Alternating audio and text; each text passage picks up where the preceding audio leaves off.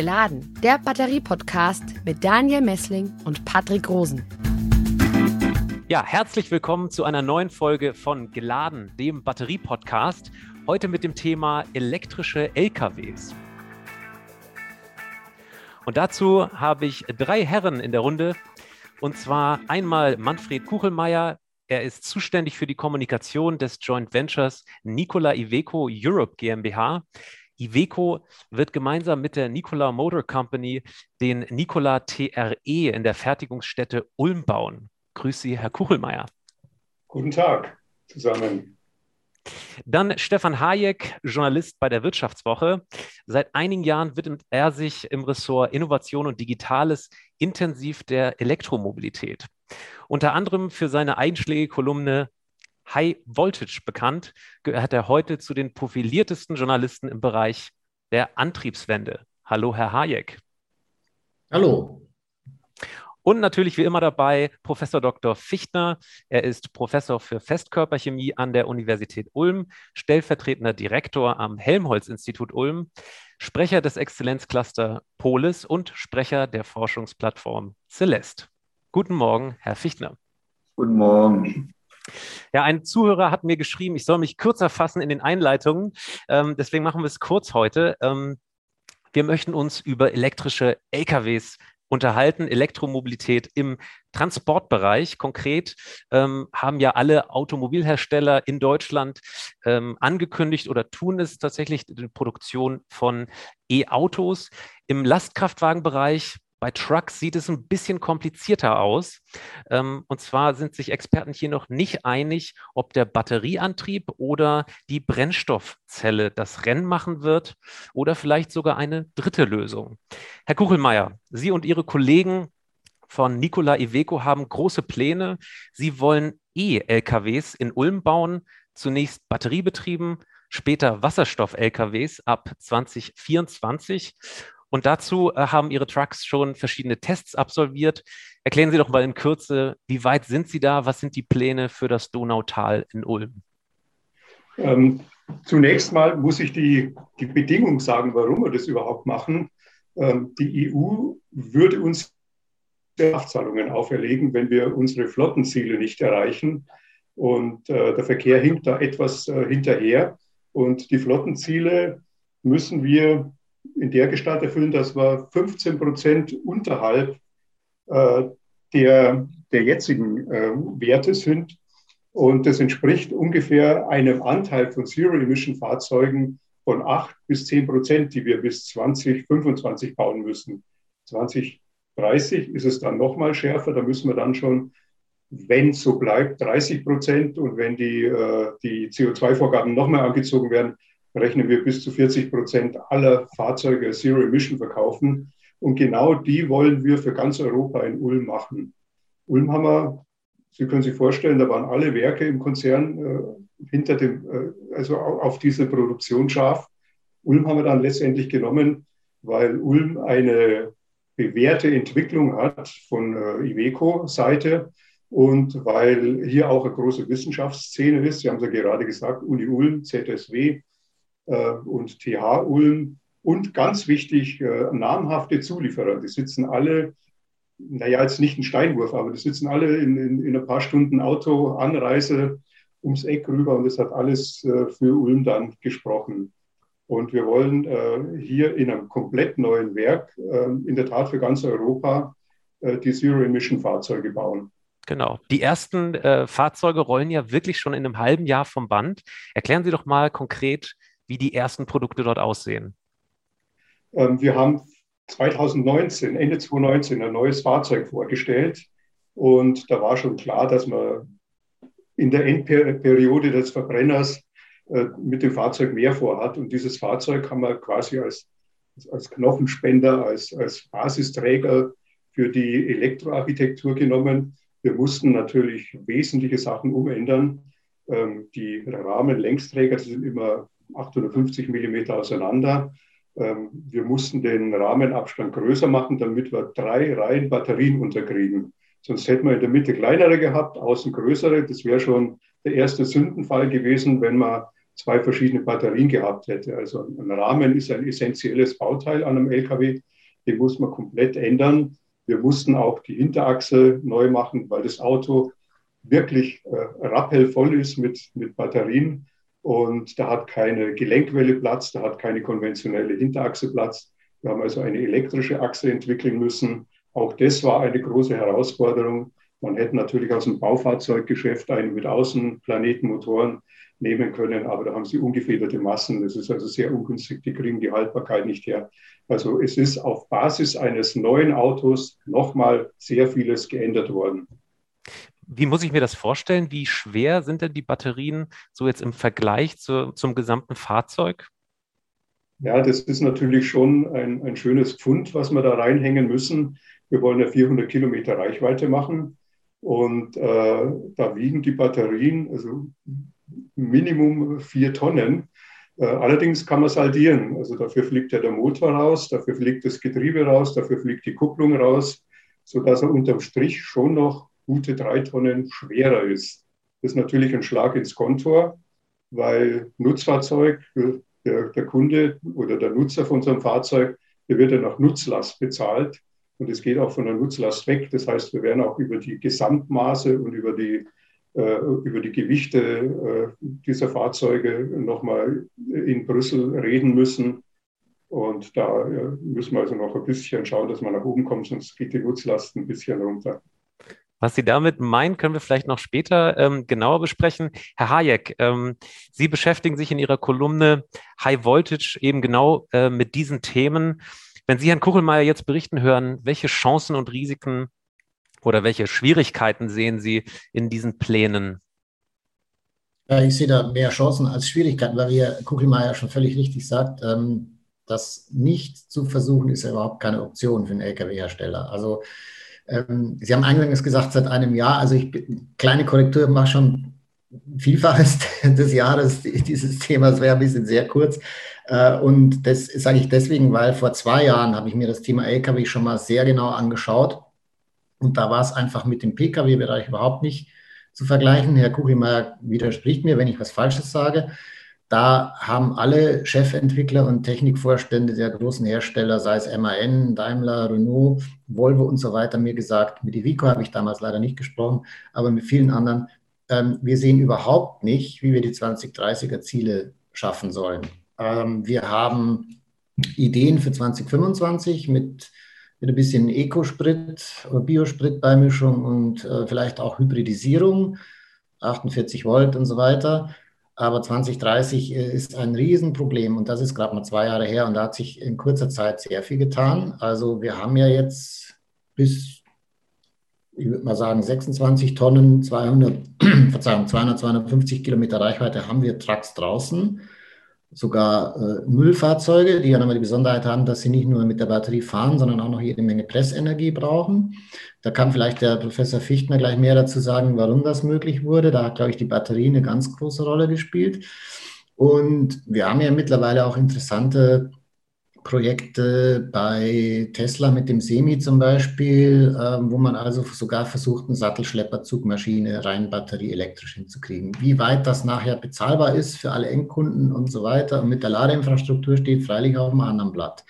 Aber um Ihre Frage zu beantworten, ähm, natürlich gibt es immer Risiken, vor allem wenn man wie äh, die Ivico Group mit Nikola natürlich versucht, zweigleisig zu fahren. Ja, also ähm, es wäre natürlich schöner, könnte ich mir mal vorstellen, für Herrn Kuchelmeier, wenn er wüsste, was es in 30 Jahren gibt und seine Entwicklung auf einen der beiden Pfade konzentrieren könnte, aber da sind wir noch nicht ganz. Und ähm, wir haben einfach jetzt die Situation, die batterieelektrische Technik ist schon relativ weit, die Gewichtsnachteile sind angeklungen, aber auch da kann wahrscheinlich der Herr Fichtner mehr sagen als ich qualifiziert. Da geht es stark runter, weil wir Energiedichten kriegen, die wir vor zwei, drei Jahren nicht hatten und natürlich auch die Preisentwicklung der Batterie. Und beim Wasserstoff sind wir aus meiner Einschätzung im Reifegrad noch ein bisschen, ja, schon mehrere Jahre weg. Da wissen wir jetzt im Prinzip, wie es geht, aber da sind schon noch ein paar mehr Herausforderungen. Die Frage des Wasserstoffs und der, der E-LKWs äh, mit der Brennstoffzelle, dazu kommen wir später. Herr Fichtner, ich reiche die Frage jetzt mal weiter. Wie sieht es denn aus äh, mit zukünftigen Batterien? Ist da an der Energiedichte noch zu schrauben? Weil tatsächlich ja das zentrale Thema immer noch ähm, kompakt, die, also kom äh, kompakte Zellen, ähm, die leicht sind sozusagen beim E-LKW ähm, ja, auf der Agenda sind. Ist das möglich, da in Zukunft noch ein bisschen dran zu schrauben und vom Gewicht und von der, vom Volumen herunterzukommen? Ja, äh, ich würde aber gerne noch ähm, einen Satz zu, zu, dem sagen, was der Herr Hayek gerade erwähnt hat. Ähm, Sie haben gesagt, dass ähm, Tesla ja jetzt äh, rauskommt mit diesem Semi-Truck. Also da gibt es tatsächlich große Sorgen bereits, dass sich da ein Markt entwickelt, in dem also die heimischen Hersteller Nachteile befürchten. Ich hatte letzte Woche Gelegenheit, mit einem Mitarbeiter von Daimler zu sprechen, der an diesen Gen H2 Trucks arbeitet. Und ähm, die haben große Sorgen, weil sie sagen, wenn der Tesla auf den Markt kommt, äh, wird er 150.000 Euro billiger sein. Ja. Und ähm, da sehen sie, sehen sie Schwierigkeiten, wie sie da Fuß fassen können. Ähm, und sie sagen auch, ähm, da kommen wir vielleicht später noch dazu, dass die, die Preise, die halt immer avisiert worden sind für, für, für den Wasserstoff-Drivetrain, aus ihrer Sicht real nicht haltbar sind. Also die sind bei 300 äh, Euro pro Kilowatt. Und da sagen sie, damit, damit haben sie Schwierigkeiten. Jetzt aber nochmal zu den Batterien. Ähm, ich denke, worauf es jetzt in erster äh, äh, Näherung mal ankommt, äh, sind also erstmal Kosten und Haltbarkeit. Ähm, da bietet sich im Augenblick das Lithium-Eisenphosphat an. Ich nehme mal an, dass Sie bei Iveco das auch verbauen, würde ich jetzt mal vermuten. Da ist es ähm, so, dass ähm, man natürlich bei einem Lithium-Eisenphosphat ähm, selber im Material wenig Chancen hat, es zu verbessern. Jetzt ist es aber so, dass äh, die Batterie klassischer Herstellung ähm, ja nur 25 Prozent äh, Speichermaterial überhaupt enthält. Ja, und wenn man sich jetzt mal anschaut, wie jetzt äh, die, die, die Energiedichten von Lithium-Eisenphosphatzellen sich entwickelt haben, da gibt's äh, Grafiken von der Firma God Iron äh, in China, die sind die größten, was Eisenphosphat angeht, dann geht die immer weiter hoch. Ähm, das liegt aber nicht daran, dass das Material plötzlich wunderbare Eigenschaften hätte, sondern es liegt daran, dass es schaffen, viel mehr von diesem Material in die Zelle zu integrieren. Ähm, und äh, man hat natürlich, ich sage mal, auf diesen 75 Prozent, die im Augenblick Verpackungen und Zusätze und alles sind, die für den Betrieb notwendig sind, viel größeren Hebel auch. Und ähm, das wäre jetzt mal ähm, die, die, Frage an Herrn Kugelmeier. Ähm, die Zellen, die Sie verwenden, ich weiß nicht, ob Sie das sagen können, beruhen die schon auf der neuen Cell-to-Pack-Technologie? Also wo man die Zellen einfach viel größer macht, dadurch einen Haufen Verpackung spart, CATL spricht davon, 40 Prozent Kostensenkung in der, in der Fertigung damit zu erreichen. Äh, basiert es schon darauf oder verwenden Sie im Augenblick noch die klassischen prismatischen Zellen oder sowas? Können Sie da was dazu sagen? Oder? Das ist, natürlich eine, eine, eine sehr fachspezifische Frage. Ja. Äh, zunächst äh, gilt mal, dass wir die Batterien als Kaufteile sehen. Wir entwickeln keine Batterien selber. Das heißt, wenn ein Technologiesprung kommt, dann können wir natürlich auch den Technologiesprung mitmachen. Ja. Was wir jetzt verbauen, sind äh, äh, Lithium-Ionen-Batterien als NCM 811. Ah, äh, okay. das, ist, das ist schon mal das Modernste, was es momentan gibt. Das verbaut, glaube ich, auch VW in ihrem modularen Querbaukasten. Äh, das, äh, Sie als Fachmann wissen das, aber vielleicht nicht jeder Zuhörer. Bisher hat man 622. Äh, das heißt, das Verhältnis äh, Nickel, Kobalt und Mangan ist 8 zu 1 zu 1. Wir haben also den, äh, den Kobaltanteil reduziert und äh, die Energiedichte ist auch höher geworden. Also da genau. sind wir, das sehen wir jetzt äh, relativ leidenschaftslos. Wenn es da einen Quantensprung gibt, werden wir den mitmachen. Was natürlich äh, ein, ein Schlag ins Kontra wäre, wenn die Batterien plötzlich so einen Quantensprung machen würde, dass die Wasserstoffproduktion, also dass die Brennstoffzellenproduktion äh, sich nicht mehr rentieren würde, weil die Reichweiten zu nah zusammenkommen. Also das wäre das wär jetzt äh, natürlich, aber da gehen wir nicht davon aus. Also wir haben ganz klar getrennt äh, verschiedene Anwendungen, wo Elektro besser ist und preiswerter und effizienter und wo um äh, Brennstoffzelle kein Weg vorbeiführt. Ja, ich glaube, ich habe die Frage auch noch nicht ganz vollständig beantwortet. Also es, es gibt, es gibt jetzt äh, im Prinzip zwei Dinge. Es gibt Entwicklungen auf der Ingenieursseite, das ist das, was ich eben gerade erwähnt habe, dass man einfach deutlich mehr äh, Speichermaterial in der Zelle unterbringt. Das hat ja auch der Tesla schon auf seinem Battery Day vorgestellt mit seiner neuen Rundzelle. Da reden sie von 15 bis 20 Prozent. CATL spricht auch von 20 Prozent im Volumen. Äh, das ist aber jetzt nur das Design, äh, was die Verbesserung bringt. Jetzt, wenn Sie auf einer 811-Zelle arbeiten, da wird es auf der Kathodenseite vielleicht noch das eine oder andere äh, an Verbesserung geben. Im Augenblick ist vor allem äh, auf der Anodenseite eine Verbesserung äh, äh, möglich. Das ist ja auch das, was Vata macht zum Beispiel, auch zusammen mit Porsche.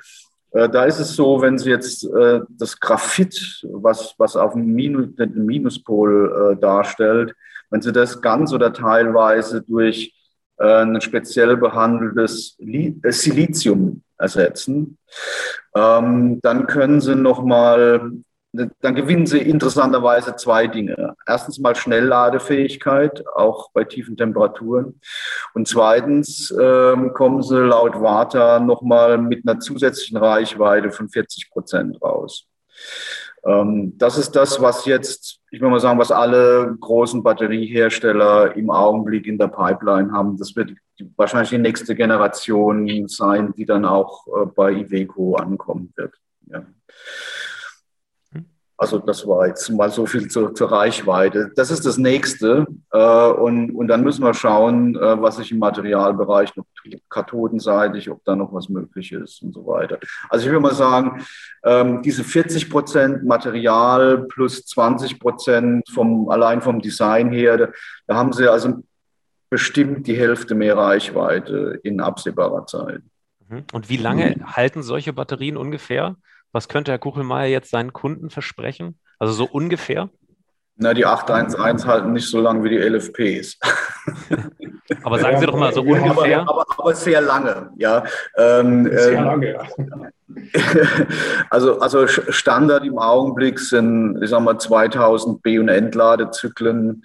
Ähm, und die Reichweite errechnet sich dann auch praktisch aus der Reichweite der Batterie. Wenn Sie eine 400 Kilometer Batterie haben, mit, mit 2000 Zyklen heißt das also mindestens äh, 800.000 Kilometer, äh, bis die Batterie auf 80 Prozent runter ist. Die ist ja dann noch nicht kaputt, sondern ist auf 80 Prozent runter und, und kann da auch noch weiterlaufen. Ähm, wenn man jetzt ähm, natürlich in Richtung Tesla schaut, was die machen, die haben ja nochmal eine äh, spezielle Technik, wo sie die äh, wo sie die Batteriematerialien nochmal als Einkristalle herstellen. Ähm, die reden ja von, von einer 2 Million Mile Battery. Also das ist dann nochmal äh, Faktor 2 bis 3 äh, darüber. Naja, das ist, äh, kann natürlich auch Silicon Valley-Sprech sein, äh, weiß ich jetzt ja. nicht. Also, unsere Vorgaben sind in der Tat in der Nähe von dem, was Sie gesagt haben. Wir wollen die so äh, ausgelegt haben, dass wir nach sieben Jahren äh, maximal 20 Prozent Verlust haben.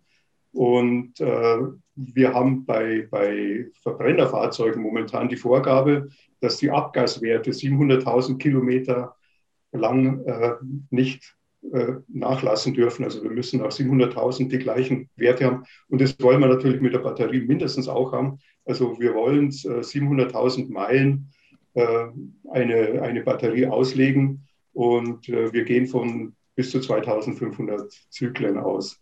Mhm. Das ist realistisch. Nachdem, nachdem wir ja glauben, dass ein, ein, Batteriefahrzeug ein Verteilerfahrzeug ist, hat er auch nicht die Durchschnitts, äh, Durchschnittsgeschwindigkeiten von einem Fernverkehr LKW. Also die haben, die haben, äh, die stehen auch viel vor Laderampen und nutzen dann allerdings Ladebohrte und oder andere Verbraucher. Also das muss man auch immer äh, dazu zählen. Herr Kuchelmeier, ich habe jetzt eine Frage. Ähm, Sie haben vorhin mal die 400 Kilometer maximale Reichweite angesprochen. Ich nehme mal an, dass Sie auch, ähm, wie Herr Hayek angesprochen hat, ein ganz, ganz spezielles Kundensegment ansprechen. Wer sind denn Ihre ersten Abnehmer? Können Sie dazu was zu sagen? Ja, die ersten Abnehmer, das werden Feldtestkunden sein, wo wir die Autos eben äh, ausprobieren und die werden um Ulm rüberfahren, idealerweise, weil man es da schneller im Zugriff hat. Die kann man natürlich fernwarten und Ferndiagnose und Predictive Maintenance und und und. Aber wenn mal was ist, dann haben wir es halt ums Werk rüber. Aber ab äh, 2022 äh, wollen wir die schon jedem Kunden anbieten, der meint, er hat die passende Logistik dazu.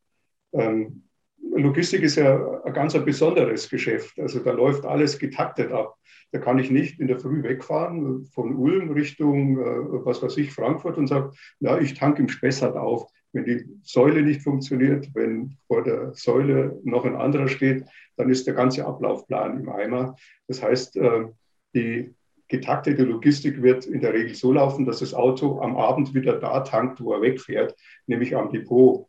Da haben Sie die idealen Stromflüsse. In der Nacht haben Sie ja konstante Flüsse. Tagsüber schwankt es ja auch, wenn Spitzenbedarfe sind. Das heißt also, wenn ich 400 Kilometer habe, dann kann ich 200 wegfahren und 200 zurückfahren. Also das muss man, muss man auch äh, relativieren, dass es jetzt nicht eine, ein, ein Radius ist, den man wegfahren kann, sondern äh, da geht dann natürlich auch, äh, wie ich schon erwähnt habe, die Ladebordwand weg. Da geht äh, das Kühlen des Aufbaus weg. Es wäre kontraproduktiv, wenn ich ein leises Auto habe und äh, in der Früh beim Abladen schnattert dann irgend so ein Dieselaggregat. Und wenn ich im, im Depot aufladen kann, dann kann ich auch im Depot den Auflieger vorkühlen. Also das spricht schon alles dafür, dass ich im Rahmen einer getakteten Logistik äh, eine feste Ladezeit abends habe, wo das Auto dann auch steht. Tagsüber muss das Ding rollen. Die, die Autos sind relativ teuer und äh, das ist dann zu schade, wenn der abends, wo er fahren, äh, also tagsüber, wo er fahren soll, äh, an irgendeiner Säule wartet. Also das äh, macht kein Logistiker. Mhm. Hayek, Sie haben sich mit dem Thema, wie gesagt, immens beschäftigt. Jetzt stellen Sie sich mal vor, Sie sind Spediteur und fahren mit Ihren Verbrenner-Zugmaschinen tausende Kilometer. Würden Sie jetzt in dem Moment äh, schon auf Herrn Kuchelmeier zugehen und vorbestellen oder wie sieht das aus? Also überzeugt Sie das jetzt für Spediteure, die lange Transportwege hin und her fahren müssen? Also ich würde gerne nochmal, wenn ich darf, kurz was zum, zu dem, was Herr Professor Fichtner gesagt hat, anschließen, oder auch Herr Kuckelmeier davor sagte, ähm, ja, wenn es einen Technologiesprung gibt, dann können wir den Zulieferer wechseln. Da hätte ich ein bisschen Bedenken, ob das wirklich so einfach ist, weil ich glaube, wenn es einen Technologiesprung gibt, dann wird die Knappheit bei Batteriezellen auf dem Markt sehr schnell wieder sichtbar werden, speziell für diese dann äh, Lithium-Eisenphosphat, wenn sie sich für einen LKW als geeigneter erweisen sollte. Sie hat ja noch einen Vorteil, den Herr Fichtner gerade nicht genannt hat. Man kann sie auf 100 Prozent durchladen, ohne dass sie Schaden nimmt, was man ja bei selbst den besten Tesla Panasonic Zellen bei der 811er nicht soll, jedenfalls nicht immer. Und ähm, die 811er haben auch haben zumindest unsere eigenen Tests ergeben die des ADAC auch nochmal eine ordentliche Performance-Einbuße im Winter. Also das geht Richtung 40 Prozent beim Pkw, ne, die man vom Laborwert abziehen muss. Da haben wir im Sommer, ziehen wir da auch 20 ab. Das ist nichts Neues für Herrn Kugelmeier. Das weiß er, wenn er in der Autobranche ist. Das macht man beim Diesel und Benziner auch, dass man nicht denkt, man kann so weit fahren, wie in der Anzeige steht, wie äh, Netzreichweite, aber das ist bei der Batterie im Winter erheblich. Und ähm, ich bin da noch gespannt, weil äh, das wird dann auch ein riesiger Kostenvorteil sein am, End, am Endpreis des Lkw. Ähm, zu Ihrer Frage, also ich, es käme natürlich darauf an, was ich für ein Spediteur bin. Na, also wenn ich, wenn ich äh, die, meine Reichweiten meine disponierten Strecken mit den Batteriefahrzeugen ähm, von Ivico Nicola abdecken könnte, dann hätte ich äh, wahrscheinlich ein großes Interesse, da irgendwie mal so ein Testkunde werden zu dürfen und so weiter und so fort. Ähm, ich würde es dann aber wirklich auf meine eigenen ähm, empirischen Tests ankommen lassen. Also ich würde jetzt nicht, wie es Amazon bei Tesla gemacht hat, mal eben 45 Semitrucks bestellen, ohne dass man die überhaupt schon anschauen kann, das kann Amazon tun oder Anhäuser-Busch was, glaube ich, die, weiß ich nicht, 60 Milliarden Umsatz im Jahr machen. ähm, und wenn es nichts ist, dann geben sie es halt zurück. Aber ähm, war es eine PR-Aktion. Aber wenn ich jetzt so ein mittelgroßer Spediteur wäre, dann würde ich ähm, sehr gerne in so einem Test mitmachen. Ja. Ähm, die, die längsten Strecken, die so in Europa disponiert werden, Herr Kuchelmeier korrigiert mich, das, also die berühmte Vilnius-Lissabon-Strecke, die würde ich jetzt wahrscheinlich nicht versuchen, damit zu fahren, aus den von Herrn Kuchenmeier genannten Gründen, weil ich müsste dann unterwegs zehnmal laden oder 15 Mal. Und ähm, da sind wir ja, wenn man ehrlich ist, ganz am Anfang. Also das kann man als Pkw-Mensch, kann man sogar mit, als Firmenwagen, kann man es bei Tesla zumindest machen. Ich nehme an, auch bei Daimler, BMW und Audi bald äh, wenn, weil die Ladestruktur da ist. Ähm, da fährt man halt dann einen Supercharger und dann fährt man äh, nach Palermo, Athen oder Madrid oder wo man hin will, ganz normal. Ähm, beim LKW ist das, muss man ja fairerweise sagen, noch nicht möglich. Da gibt es die Ladeinfrastruktur nicht. Und ähm, ja, das wäre meine Antwort. Wenn ich jetzt natürlich eine Spedition wäre, die nur die Langstrecken fährt, dann wäre ich wahrscheinlich nicht noch nicht der Ansprechpartner für Herrn Kugelmeyers Batterietrucks. Aber es gibt ja, vielleicht als letzter Satz, es gibt ja nicht so wahnsinnig viele Lkw, die diese ganz langen Strecken fahren. Wir haben ja eine Lenkzeit, die uns ohnehin zwingt, viereinhalb Stunden, da schafft man in Europa im Idealfall 400 Kilometer. Also wenn das die Reichweite abdeckt, und wenn ich Herrn Fichtner richtig verstehe, dann können wir auch davon ausgehen, dass die äh, Trucks von Herrn Kugelmeier in zwei Jahren vielleicht dann auch schon 450, 460 schaffen, sodass ich die also auch im Winter disponieren kann, die Strecke. Das wäre übrigens auch noch so ein großes, ich werde nicht im Winter andere Strecken disponieren, nur wegen meiner LKWs als im Sommer. Herr Fichtner, darf ich vielleicht die nächste Frage an Sie nochmal richten? Ähm, es kommen ja immer mal wieder solche Superakkus äh, über die Ticker in die Medien. Ist damit zu rechnen, dass an den Ladezeiten zukünftiger Batterien ähm, noch viel dran gedreht werden kann. Also das wäre ja speziell für LKWs auch nochmal total wichtig, dass man beispielsweise vollladen könnte in 20 Minuten. Ist sowas realistisch? Es kommt ein bisschen aufs Kabel an. Ähm, ich sage das mal so plakativ, weil ähm, die, die, die Batteriechemie ist mittlerweile eigentlich nicht mehr der limitierende Faktor, von ein paar Ausnahmen mal abgesehen. Äh, es gab was Batteriechemie angeht, ein paar Berichte aus China, dass äh, Tesla, was ein bisschen überhastet, ähm, äh, Eisenphosphatbatterien im letzten Sommer in Shanghai auf den Markt gebracht hat, dass, dass die ähm, Schwierigkeiten hatten in, in der Schnellladefähigkeit, insbesondere bei tiefen Temperaturen. Ähm, aber das, das hat BYD, die das auch machen, offenbar gut in den Griff bekommen. Möglicherweise heizen die intern mit dünnen Nickelfolien das einfach mit auf.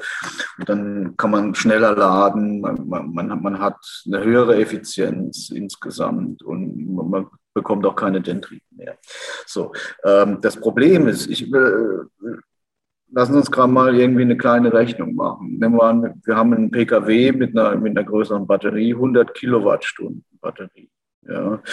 Ähm, wenn ich die jetzt in zehn Minuten laden möchte, oder sagen wir mal in sechs Minuten laden möchte, dann ist das ein Zehntel von einer Stunde. Das heißt, ich muss diese 100 Kilowattstunden in einer Zehntelstunde reinbringen. Das heißt, ich brauche eine Leistung, mal Verlustleistung außen vor gelassen, äh, ich brauche eine Leistung von einem Megawatt. Ja. Ähm, hier ist es also nicht mehr nur die Frage, kann die Batterie das oder kann der LKW das, sondern es ist die Frage, kann die Infrastruktur das? das äh, und, für solche Sachen ist es dringend erforderlich, ähm, das sogenannte Mittelspannungsnetz auszubauen ähm, in Städten, um höhere Spannungen äh, an mehreren Orten anbieten zu können und dann vielleicht auch über eine höhere Spannung, äh, so wie Porsche das macht, in die Batterie reingehen, ähm, da man dann geringere Ströme hat und man nicht mehr diese ewig dicken Kabel braucht. Das wird ja irgendwann mal un unhandlich, das Ganze. Ja, also von der Batterie her geht's, wir brauchen aber auch die Infrastruktur. Jetzt, Herr, Herr Fichtner, jetzt äh, überlegen Sie, wir haben 720 Kilowattstunden in der Maximalausstattung.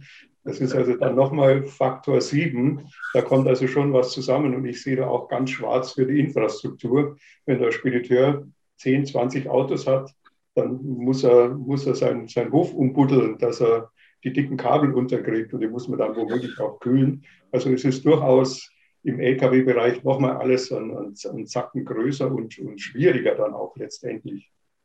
Ja, aber, aber, aber, wenn Sie sich einen Kryotank hinstellen müssen für minus 250 Grad tiefkalten, flüssigen Wasserstoff, das ist auch nicht ohne. Herr Fichtner, nehmen Sie jetzt an der Stelle noch nicht so viel äh, vorweg. Ähm, meine letzte Frage, bevor wir gleich auf den Wasserstoffbereich ähm, zu sprechen kommen. Herr Kuchelmeier, was sind denn so die typischen Fragen von Ihren ersten Kunden? Da geht es dann um Infrastruktur, vielleicht auf dem Werksgelände. Geht es da auch so ein bisschen Richtung ähm, ähm, Second Life der Batterien ähm, in Ihren Produkten oder beispielsweise ähm, ja, eine Austauschbarkeit von den Batterien? Ähm, wir, haben, wir haben das ganze Auto total modular aufgebaut. Wir haben, wie ich vorher schon gesagt habe, äh, neun gleiche Akkus, drei zwischen den Rahmenlängsträgern, drei rechts, drei links. Und die kann man natürlich äh, austauschen. Also das ist schon dafür gemacht, dass man die austauschen kann. Und äh, das äh, wird letztendlich dann auch geschehen. Aber ich, ich denke, bei, bei der, wie ich ja vorher erwähnt habe, sieben Jahre, ähm, da hat, hat man momentan die Probleme nicht. Der Spediteur ist natürlich immer, die fahren mit sehr dünnen Margen. Äh, für den sind die Kosten immer das Ausschlaggebende. Und äh, dann darf sich für den Fahrer auch nicht zu viel ändern. Also der Fahrer muss jetzt da äh, reinsetzen, Knopf drücken oder wie man das beim Elektroauto macht, weiß ich nicht. Äh, vermutlich nur Code freigeben und dann wegfahren. Also der Fahrer muss damit locker umgehen können und das sind die limitierenden Maßnahmen super Stichwort ähm, Kosten. Ähm, Sie haben mir berichtet, dass Sie tatsächlich einen Paradigmenwechsel vom Scheitel bis zur Sohle durchführen, ähm, was jetzt Ihre Produkte angeht. Ähm, dabei geht es um veränderten Vertrieb und das Bezahl äh, Bezahlmodell. Ähm, Pay-per-Use ist gefallen. Wie wollen Sie den Kunden sozusagen davon zu überzeugen, dass er ja letzten Endes keinen ganzes, ganzes Lastwagen mehr kauft, sondern nur noch pro Benutzung, wenn ich das richtig verstanden habe, oder?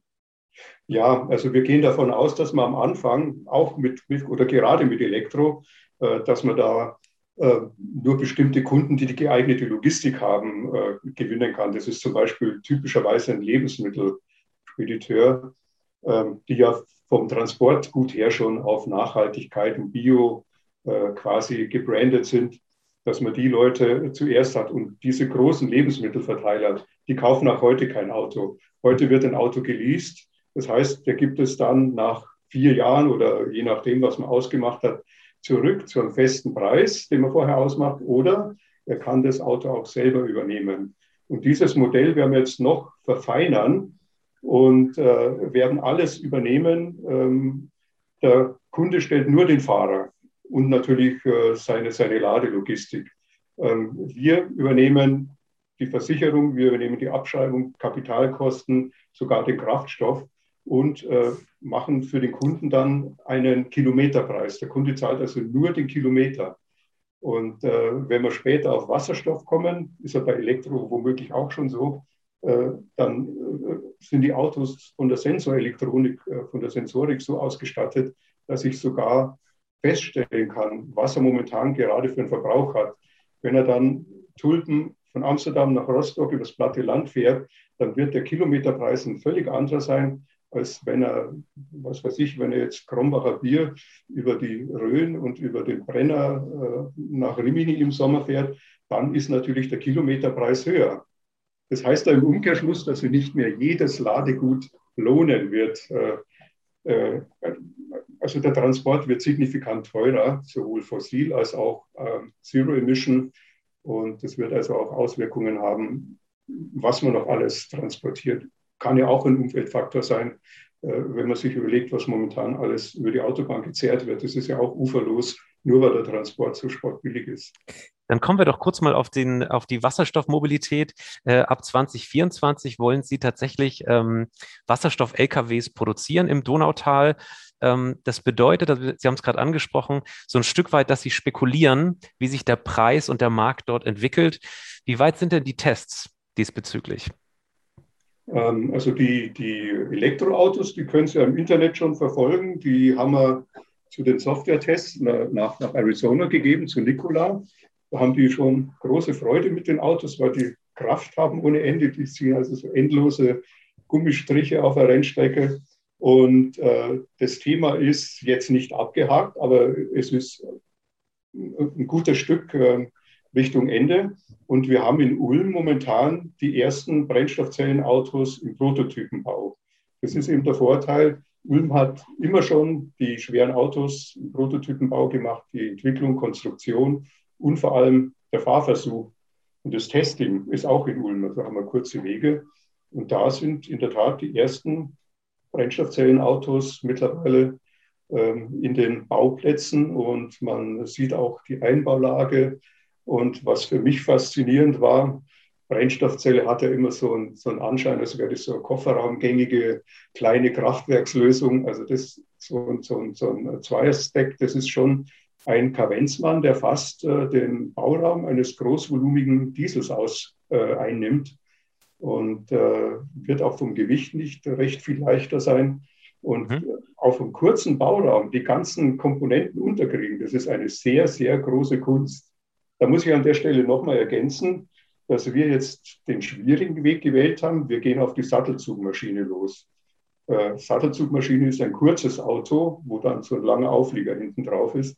Wenn ich jetzt einen, einen Bierlaster oder einen Gemüselaster mache, der ist lang, da habe ich wenig Platzprobleme. Aber 50 Prozent aller Zulassungen sind Sattelzugmaschinen und Sattelzugmaschinen machen die Kilometer. Das heißt, wenn ich, wenn ich an das CO2 will in seiner Menge, dann muss ich bei der Sattelzugmaschine anfangen. Und diesen schwierigen Weg haben wir gewählt.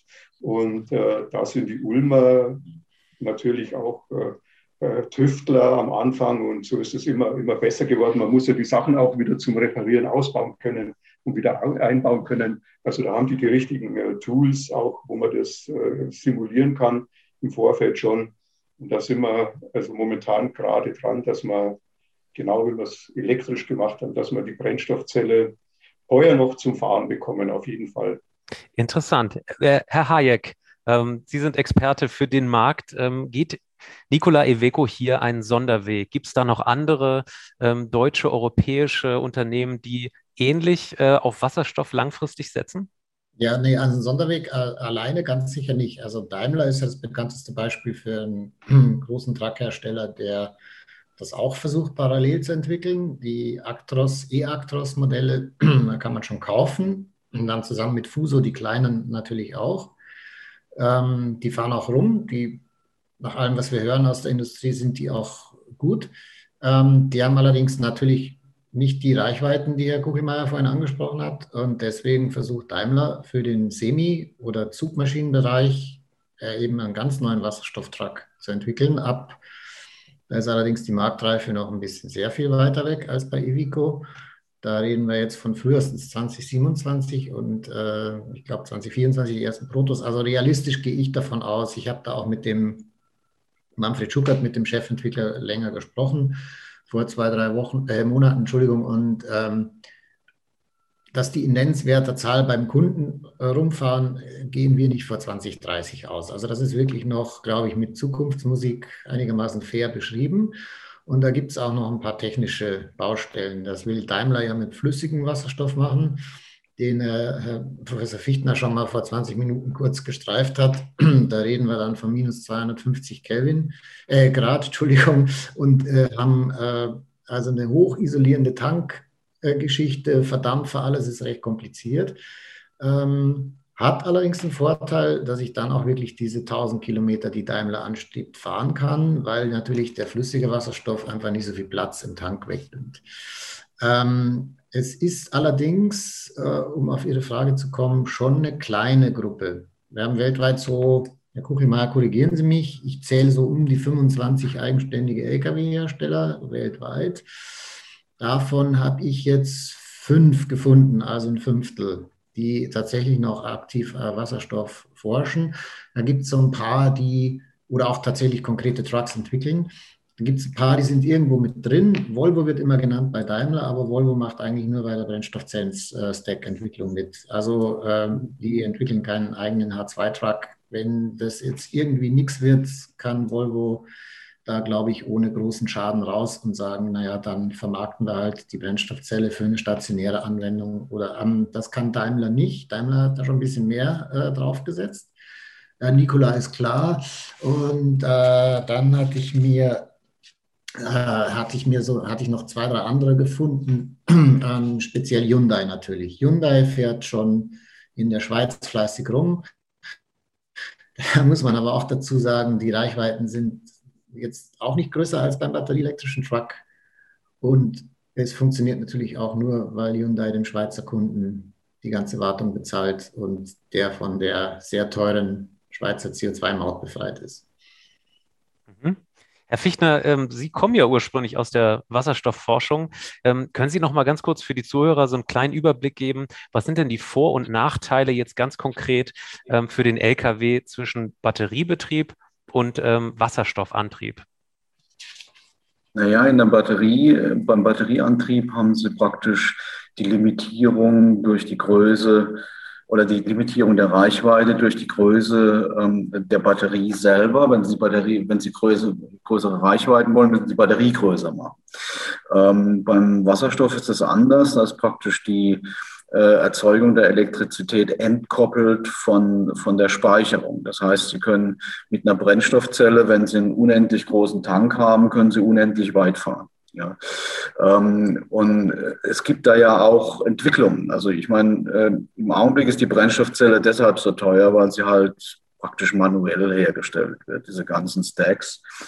Ähm, da ist man jetzt aber nach meiner Kenntnis schon dran, dass man das äh, versucht zu automatisieren. Das, da schätzt man etwa, ähm, dass die Kosten runterkommen können auf ein Fünftel, ja, wird es geschätzt. Ähm, kann ich jetzt nicht beurteilen, aber ich halte es für möglich.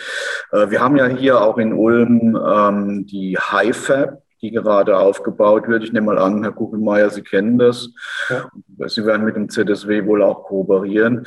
Ähm, das sind eigentlich alles gute Entwicklungen. Ähm, jetzt ist es aber so, es gibt auch so ein paar physikalische Grenzen bei der Angelegenheit. Und die sind unter anderem äh, in, der, in der Wasserstofferzeugung, ähm, was ein Lkw-Hersteller natürlich nicht oder nur indirekt kümmern muss, oder in der Wasserstoffspeicherung. Ähm, Wasserstoff, ähm, das haben wir früher selber auch immer so beworben. Wasserstoff ist das häufigste Element im Universum äh, und es hat die höchste Energiedichte, wenn man es verbrennt, gravimetrisch. Jetzt ist es leider so, dass es äh, zwar ein häufiges Element in Sternen ist, auch hier auf der Erde, aber gebunden. Das heißt, man muss es erstmal erzeugen als, als, als Molekül. Es gibt es nicht in natürlicher Form. Es ist äh, recht verlustreich und kostenaufwendig, ist im Augenblick mit einem sehr hohen CO2-Fußabdruck verbunden.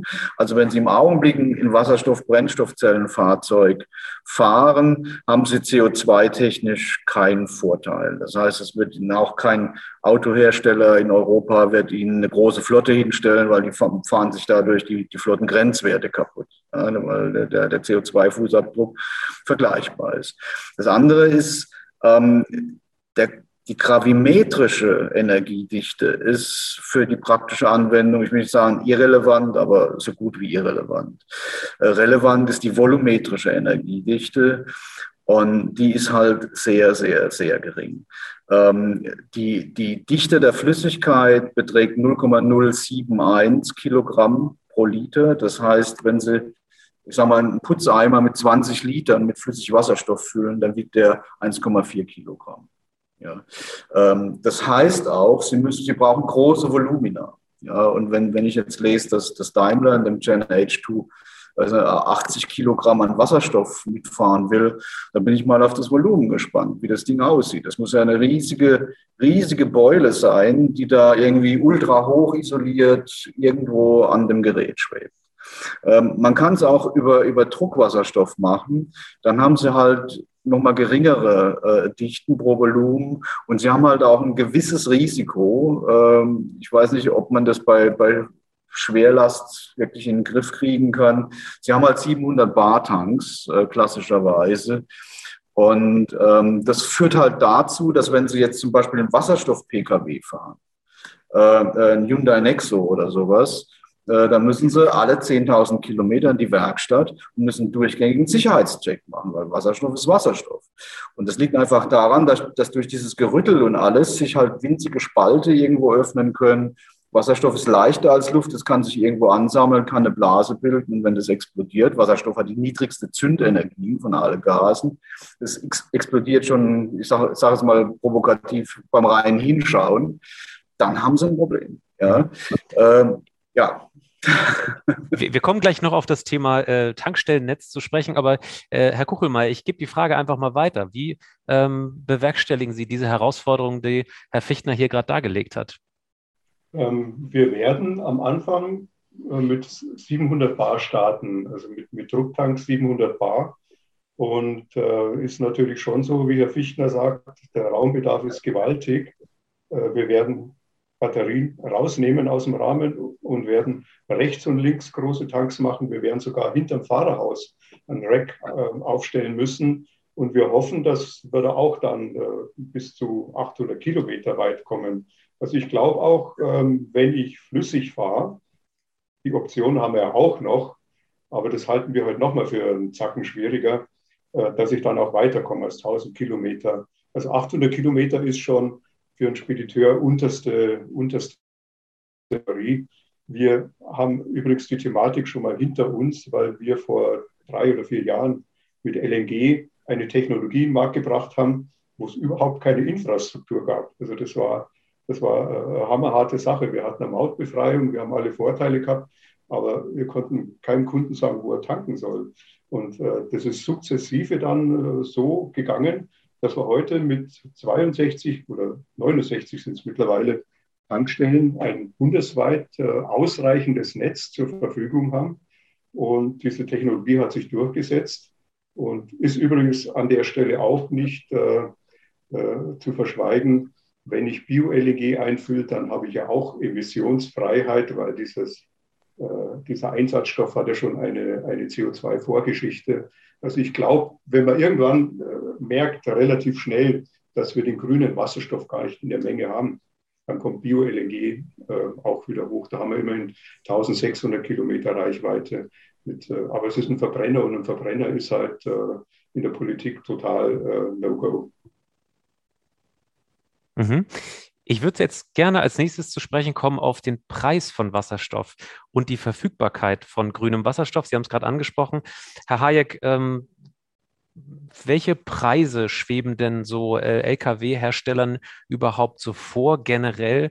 Was macht irgendwann Sinn? Ähm, wahrscheinlich muss das Ganze äh, subventioniert werden und steuerlich bevorteilt werden, sodass sich es in der Anwendung überhaupt irgendwann rentiert. Sehen Sie das ähnlich? Also man muss also jetzt deutlich unterscheiden zwischen dem Ist-Zustand und dem, was Herr Kuchelmeier ganz zu Anfang gesagt hat, was ähm, 2030 für eine Welt ist. Also im Ist-Zustand ist natürlich beides, äh, Batterie und Wasserstoff, erheblich teurer als Diesel. Das ist ja klar, also nicht nur die Anschaffung der Zugmaschine, da liegt ähm, der Wasserstofftruck nochmal deutlich über der Batterie, aber da muss man auch nicht äh, sich irgendwelchen Illusionen hingeben. Da kostet natürlich so ein Batterie, reiner Batterietrag auch viel mehr als der Diesel. Ähm, bei dem Betrieb ist der Strom natürlich klar im Vorteil. Ähm, der ist zwar teurer ähm, pro Kilowattstunde als Gas oder, oder Benzin, aber ähm, natürlich haben wir da den Effizienzvorteil des Antriebsstrangs auf der anderen Seite. Also im Pkw ist es ja so, dass man ungefähr 18 Kilowattstunden pro 100 Kilometer Strom verbraucht, wenn man normal fährt. Es gibt natürlich Leute, die fahren mit 40 rum, weil sie einen Bleifuß haben, auf den Stromfuß übertragen. Aber ich kenne auch Leute, die fahren mit 11 rum oder 12. Ähm, das kommt auch ein bisschen darauf an, was man für eine Topografie hat. Wenn es bergig wird, wird es äh, genau wie beim Lkw verbrauchsintensiver. Aber wenn man so als Mittelwert 18 Kilowattstunden nimmt, und man müsste tatsächlich den teuren Abfallstrom zu Hause für 30 Cent kaufen, dann wird man ungefähr 4,5 Euro für 100 Kilometer rein die Spritkosten haben. Ähm, das ist jetzt wie ein sehr, sehr, sehr, sehr sparsamer Diesel. Also, aber beim LKW ähm, kommt natürlich was anderes dazu. Die, die Betriebskosten sind anteilig viel höher als beim Pkw. Ähm, das heißt, auch wenn die Zugmaschine jetzt teuer ist oder der Truck, viel wichtiger als Spediteur wäre es ja mir noch, was ich hinterher für äh, Vollkosten pro Kilometer habe. Und da ist natürlich einfach der Wasserstoff momentan nicht konkurrenzfähig, der grüne schon mal gar nicht, äh, den es ja auch nicht gibt. Herr Fichtner hat es vorhin mal so beiläufig erwähnt. Wenn ich jetzt Wasserstoff mache, äh, fahre, spare ich kein CO2. Das liegt daran, dass wir in Deutschland momentan 96 Prozent aus Erdgasreformation haben. Ähm, und dann ist es vielleicht ein bisschen sauberer NOx und feinstaubmäßig, aber wir haben kein CO2 gespart unterm Strich. Äh, ist beim Strom ein bisschen anders, obwohl da auch noch viel Luft für Verbesserung ist. Ähm, bei den Kosten müssten wir selbstverständlich den grünen Wasserstoff ordentlich anschieben als Gesellschaft oder Steuerzahler. Wie weit das möglich ist, kann wahrscheinlich Herr Professor Fichtner besser äh, beurteilen als ich. Also ich würde sagen, als ersten Schritt müssten in den Ländern, wo wir bessere Bedingungen für Primärenergie haben, sprich PV und Wind, richtig große Elektrolyseure gebaut werden. Die haben wir nicht. Wir haben momentan, ich habe es gestern nochmal recherchiert, weltweit 200 Megawatt Elektrolyseure, weltweit. Die größten sind 20. Also Herr Fichtner lacht schon. Das ist nicht. Das ist einfach nicht. Das wird mehr werden, aber so, und dann ist die Spaßfrage genau wie beim Downstream verteilen an die Tankstellen. Ähm, da muss das Zeug hierher. Da haben wir äh, zwei Optionen. Gasös durch die Pipeline, das müsste dann irgendwie durchs Mittelmeer gebaut werden.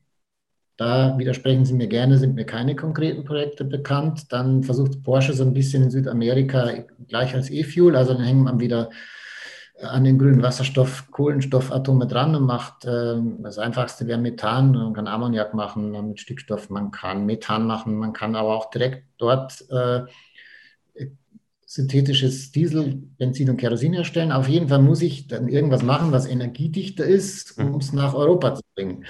Und da fallen einfach Kosten an, die sind immens. Und ähm, am Ende des Tages, wenn, wenn wir nichts machen, kursieren so Zahlen, wir lassen es jetzt den Markt machen, dann würden wir so ein Kilo Wasserstoff für 5 Euro kaufen müssen, das Grüne.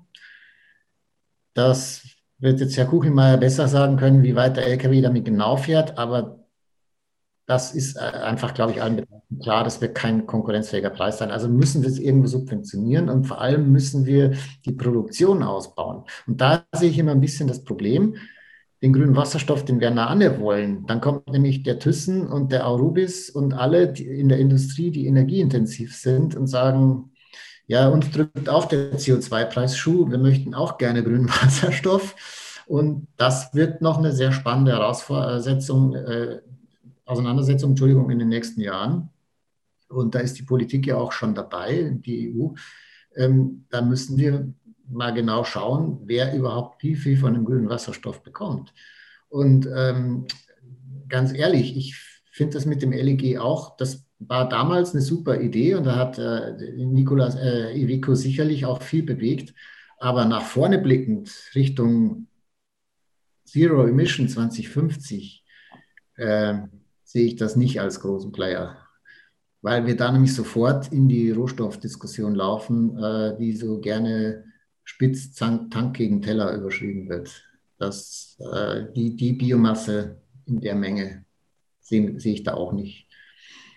Herr Fichtner, ich, äh, ich gebe Ihnen mal die Frage, wie sehen Sie das?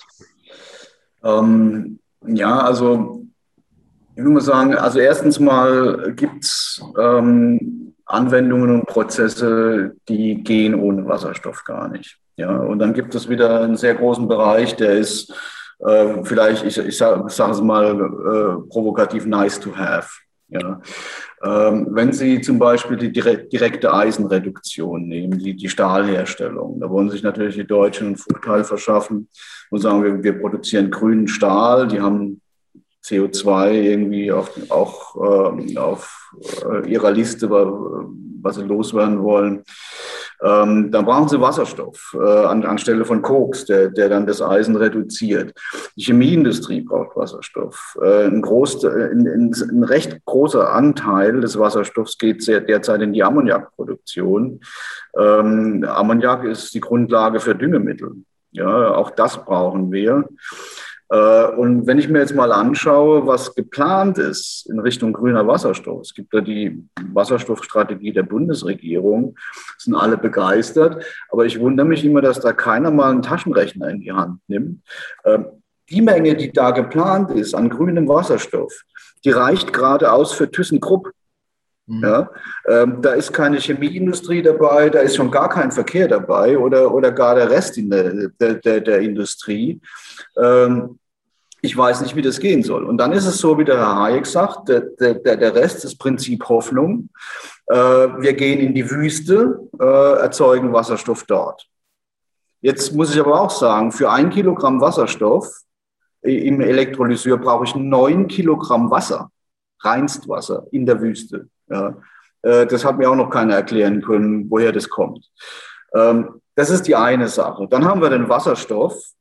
Äh, und dann, dann ist die Frage, wie kriegen wir denn hierher? Ne? Dann ist, ist die Möglichkeit, da irgendwie äh, erdölähnliche Produkte zu machen oder über eine Pipeline, wo noch nichts geplant ist, völlig richtig. Oder wir nehmen Flüssigwasserstoff. Ja? Es gibt tatsächlich so, so sogenannte Kryotankschiffe. So ein Kryotankschiff hat 1250 Kubikmeter. Ich habe vorhin die Dichte angesprochen. Damit kriegen sie 88 Tonnen Wasserstoff transportiert. Ja. Äh, wenn, wenn das eine Woche unterwegs ist, durch den Boil-Off, äh, also es, es, verdunstet halt zum Teil die, die, Flüssigkeit, die können sie auch nicht wieder zurückverflüssigen ohne hohen Energieaufwand, dann haben sie vielleicht 60 Tonnen, die da ankommen. Äh, um es kurz zu machen, um einen mittleren Öltanker zu ersetzen, brauchen sie 5000 Tankschiffe mit Flüssigwasserstoff. Ja, 5000. Äh, Pipeline ist nicht geplant. Ähm, irgendwo in Argentinien sollen große Anlagen entstehen, äh, um, um äh, äh PTX oder irgend sowas zu machen.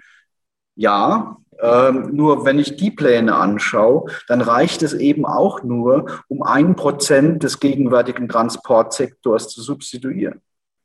Da muss einfach noch sehr, sehr, sehr viel passieren. Ich, ich sehe es einfach nicht. Ja, ich bin ja, bin ja eigentlich offen, ja, aber ich, ich sehe einfach nicht, dass, dass die, die richtigen Rahmenbedingungen geschaffen würden oder auch vielleicht nur technisch möglich sind, um so eine Technologie überhaupt zu ermöglichen. Ähm, da gibt es natürlich ähm, jetzt äh, auch ein paar Argumente dagegen. Das ist ganz richtig. Wasserstoff ist knapp, wird immer knapp und teuer sein. Ähm, aber ähm, der Verbrauch von so einem Fahrzeug ist ungefähr nur ein Drittel oder ein Viertel. Also ich brauche acht äh, Kilo auf 100 Kilometer.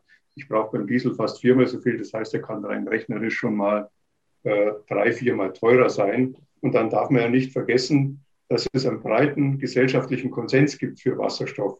Das heißt, ähm, durch die CO2-Preise, Green Deal und jetzt Fit for 55 wird der fossile Kraftstoff mit definitiver Sicherheit so teuer werden, dass der Abstand äh, geringer wird. Aber nichtsdestotrotz mit den Preisen, die heute aufgerufen werden, da können wir gar nichts anfangen.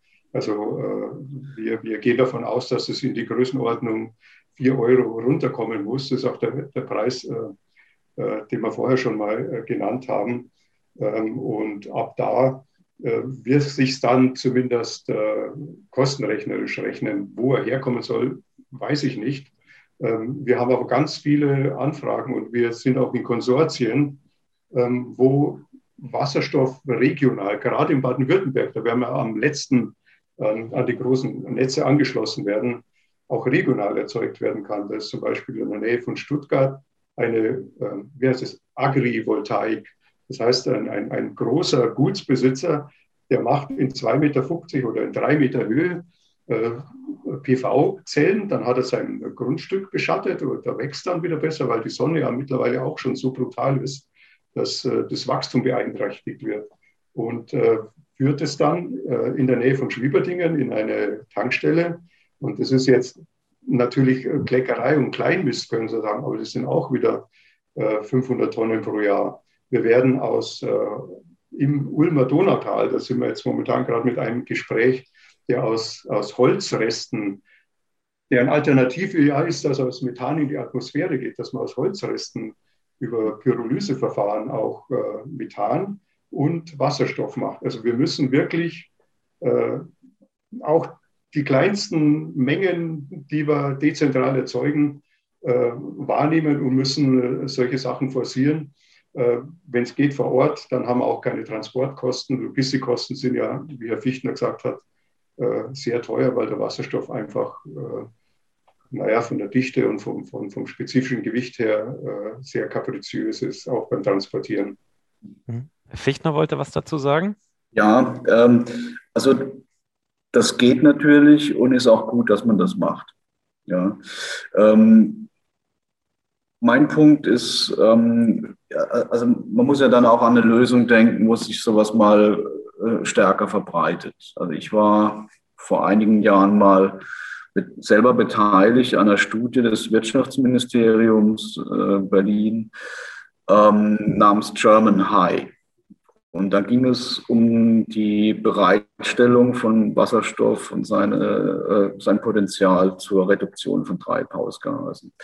Und bei der Bereitstellung von Wasserstoff, wir haben also praktisch alles rangezogen, was irgendwie in Wasserstoff umwandelbar ist, von der Biomasse, äh, Altholz, äh, Restholz, äh, Abfälle, alles Mögliche. Ähm, Sie kriegen also wenn Sie jetzt äh, tatsächlich auf eine Wasserstoffwirtschaft umstellen, kriegen Sie da maximal acht bis zehn Prozent über solche Quellen äh, abgedeckt. Ähm, das heißt, das kann man machen, ähm, wird auch funktionieren, wenn man, ich sage mal, in kleinerem Rahmen Wasserstoff äh, äh, einsetzen möchte. Und ich sage mal, die, wenn Sie jetzt an Lkw denken, das ist ja jetzt nur ein Teil äh, des ganzen Transportsektors. Da kann das möglicherweise funktionieren. Ja. Ähm, allerdings sollte man halt nicht glauben, dass man da jetzt irgendwie äh, ähm, die, die ganze Welt damit versorgen kann, weil dafür ist einfach das Potenzial zu gering. Wir dürfen, wir dürfen auch nicht äh, uns dem, dem Glauben hingeben, dass die Einführung der neuen Technologien jetzt ist wie ein Modellwechsel, dass ich vom Golf 7 auf den Golf 8 umsteige. Äh, das wird in homöopathischen Dosen äh, passieren. Das werden am Anfang, äh, wir rechnen mit 3000 Autos pro Jahr. Also das wird relativ kleine Einführung sein. Und im, im Groß, vom großen Stil reden wir noch gar nicht. Aber wir kriegen halt durch diese 8 bis 10 Prozent bis 2025 beziehungsweise bis 2030 dann äh, 30, 40 Prozent äh, äh, kriegen wir einen schrittweisen Umstieg hin. Mhm. Und Herr wir kommen um die Strafzahlungen hin. Herr Kugelmeier, uns äh, ein bisschen, läuft ein bisschen die Zeit davon. Letzte Frage geht an alle, aber zuerst an Sie. Äh, jetzt spinnen wir die Zeit ein bisschen fort, sagen wir mal heute in 15 Jahren. Was glauben Sie denn, welche der beiden Truckarten sich besser verkauft für welche dieser Trucks ist sozusagen die Rahmenbedingung besser und wird vom Markt besser angenommen? Jetzt mal ein reine, reines Bauchgefühl. Ja, das ist jetzt so eine Frage, die, die aus unserer Vergangenheit kommt. Wir haben bisher Öl gehabt. Öl hat von der Mofa äh, bis zum äh, Muldenkipper gepasst. Und in Zukunft wird es der Mix machen. Also ich glaube, äh, stadtnah oder innerstädtisch und äh, im Verteilerverkehr um die Städte rüber, da wird es definitiv die Elektromobilität machen. Und äh, je weiter ich wegfahre, desto sicherer wird die Brennstoffzelle dazukommen. Und ich glaube auch, dass äh, biogenes äh, Methan, also LNG, ohne dass man Tankteller macht. Also Verbio könnte ja, glaube ich, äh, also die machen das wirklich nur aus Strohhalmen, da ist keine Tankteller-Diskussion. Die könnte ein Gros momentan äh, mit, mit biogenem äh, LNG erzeugen. Also man, man, muss wirklich äh, das Spektrum aufweiten. Es, es müssen alle Register gezogen werden. Mhm. Herr Kuhlmeier möchte sich damit nicht festlegen. Herr Hayek, Ihre Einschätzung, Batterie-Lkw oder Wasserstoff-Lkw, sagen wir jetzt in der Masse, an was glauben Sie da mehr oder sehen Sie es ähnlich, dass es eine Diversität geben wird? Also der entscheidende äh, Halbsatz, der mir die Antwort etwas erleichtert, Herr von Rosen, war in der Masse, weil ich glaube schon in der Tat auch, dass wir, wie Herr Kuchelmeier, dass wir alle Optionen erstmal ziehen müssen. Einfach weil die Herausforderung so riesig ist, dass es auch fahrlässig wäre, jetzt irgendwas von vornherein auszuschließen. Aber Herr Professor Fichtner hat es ja vorhin mit Zahlen wunderbar dargestellt dass die Herausforderungen systemisch gesehen, jetzt nicht unbedingt für einen Lkw-Hersteller, der hat auch welche, ja, diese kryogene Technik, das ist alles nicht ohne, der, die äh, minus 250 Grad sind nicht so leicht beherrschbar, auch die 700 Bar nicht. Wobei letzteres kann man, da muss man halt die Stahltanks dick genug machen. Aber ähm, ich glaube in der Masse tatsächlich, dass wir sehr viel mehr Batterie als Wasserstoffanwendungen sehen werden. Der Wasserstoff, der, den sehe ich oft am sinnvollsten in so Inselanwendungen. Also wenn ich jetzt zum Beispiel eine Kläranlage habe, wo ich den sehr günstig oder fast als Abfallprodukt herstellen kann, warum soll ich dann nicht äh, als städtischer Betrieb noch meine Müllautos mit Brennstoffzelle rumfahren lassen? Ja, das wäre zum Beispiel so eine Anwendung, was auch im Westen in der Presse gerne übersehen wird, was die Chinesen zum Beispiel ständig machen.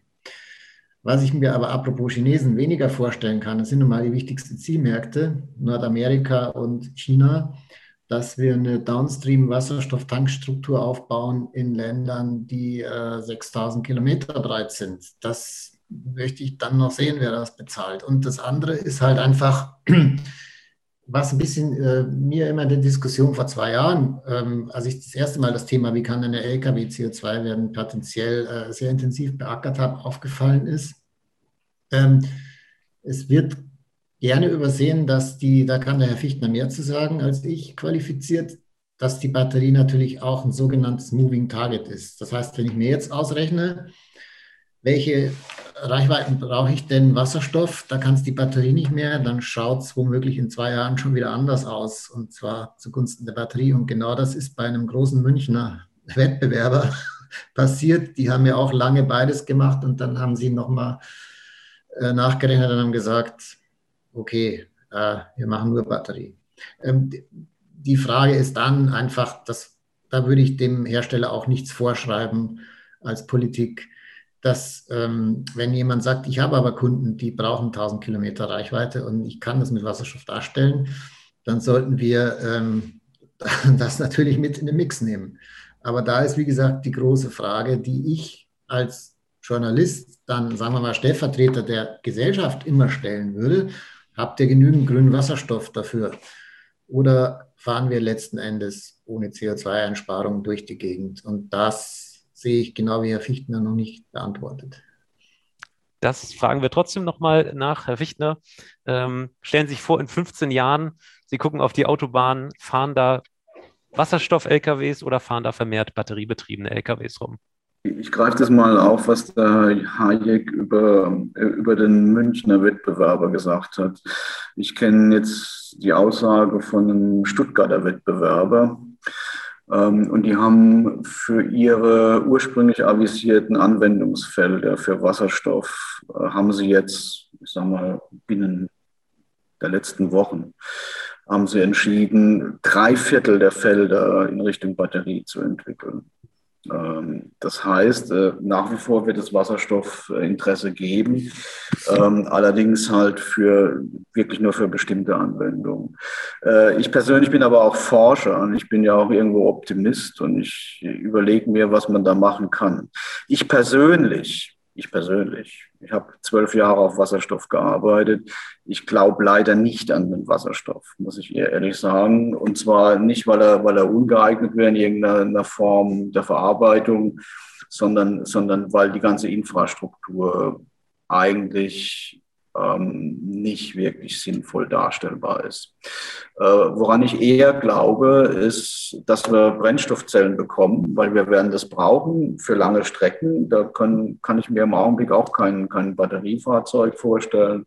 Wir werden Brennstoffzellen brauchen, aber die laufen dann, äh, würde ich vorschlagen, äh, entweder mit Ammoniak oder mit Methanol.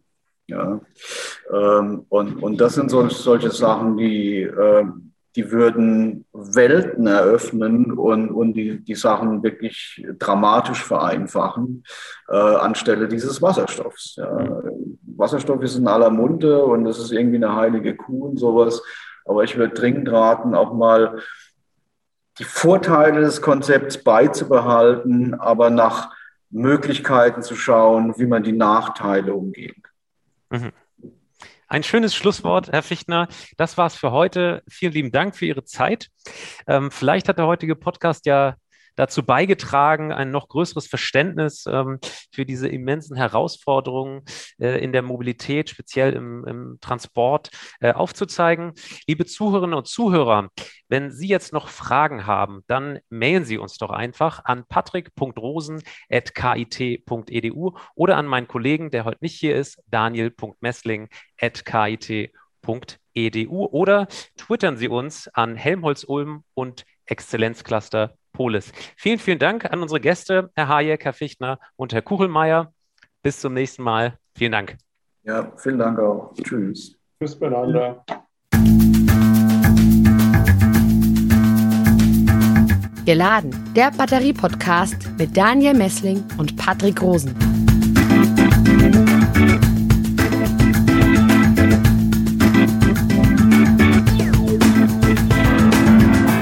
Podcast wurde produziert vom Center for Electrochemical Energy Storage Ulm und Karlsruhe, kurz Celeste, einer Forschungsplattform des Karlsruher Instituts für Technologie, der Universität Ulm und des Zentrums für Sonnenenergie und Wasserstoffforschung Baden-Württemberg.